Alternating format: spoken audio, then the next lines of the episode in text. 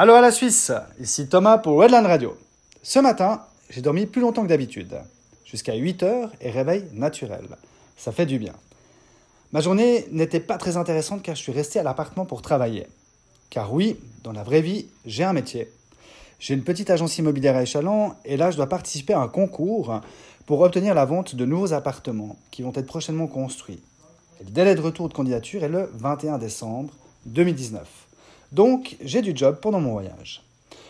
Vu que je n'ai pas eu d'activité aujourd'hui, je vais simplement continuer à vous parler des 7 raisons pour venir visiter l'île de Kauai. Les deux premières, je les ai évoquées hier avec les poules en liberté et la végétation impressionnante de l'île. À la veille d'un trail de 8 heures demain, pour les amoureux de la nature et de la marche, il faut absolument venir à Kauai pour marcher. Le premier que j'ai fait sur cette île était le Sleeping Giant Trail. Il s'agit d'une marche de 6,4 km à aller-retour dans une forêt tropicale de montagne pour ensuite arriver au sommet avec une vue panoramique sur l'est de l'île.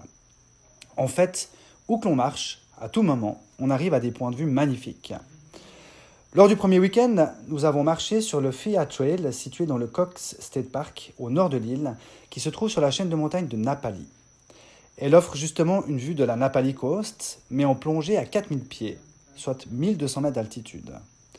Puis le même jour, dans l'après-midi, nous avions fait une marche qui donne un point de vue, cette fois à l'intérieur de la chaîne de Napali et son fameux canyon. Canyon qui fait 16 km de long par 1,5 km de large pour 1 km de profondeur. La vue était juste superbe sur ces montagnes qui entouraient ce canyon, duquel on voyait les arbres au fond. On est en pleine jungle en fait. Demain, nous devions effectuer le Kalalau Trail, un trail de 35 km qui, selon le Huffing Post, est la randonnée la plus incroyable et la plus épique aux États-Unis, citant ses vues impressionnantes sur l'océan Pacifique, les plages et les vallées. J'ai aussi lu que c'était une des randonnées les plus dangereuses au monde, principalement à cause des chutes de roches. Donc, au vu du temps que l'on a ces jours, aujourd'hui c'était journée de pluie, nous avons décidé de ne pas nous y rendre, bien que nous avions notre autorisation pour le faire. Car oui, il faut une autorisation pour ce trail. On peut aussi le faire en plusieurs jours et même camper sur la plage. Une prochaine fois peut-être. Donc, comme vous avez pu le comprendre en écoutant mes dernières capsules, ce n'est pas la saison idéale pour effectuer des trails. Hier, lors de ma pensée du jour, je vous ai dit qu'à la suite de mon épreuve liée à ma séparation, j'avais compris passablement de choses. En effet, en notamment cette introspection, j'ai compris une partie de mon mode de fonctionnement. Je vivais beaucoup dans la projection et je m'efforce aujourd'hui de ne plus le faire.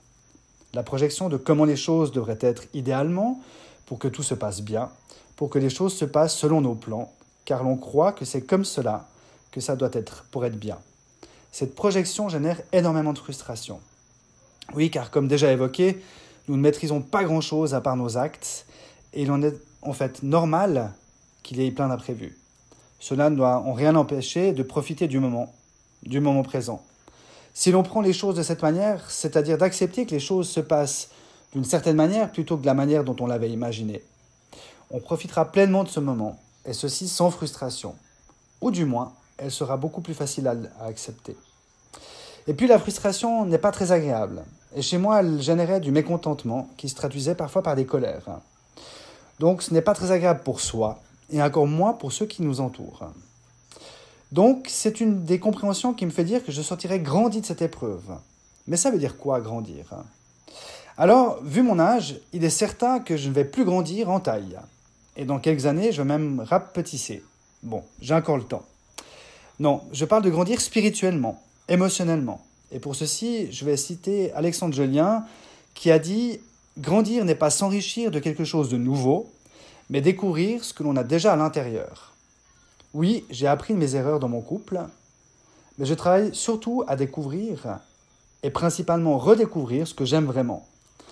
Et dans le contexte de ce soir, en parlant de la projection, je me suis souvenu que j'étais quelqu'un qui aimait bien lâcher prise sur les événements. C'est tellement plus simple et tellement plus léger. Donc maintenant, il est temps d'avancer et de ne plus s'attarder sur le passé. Je reviendrai là-dessus aussi. Pour aujourd'hui, c'est terminé. Je vous souhaite une excellente soirée. Aloha et à demain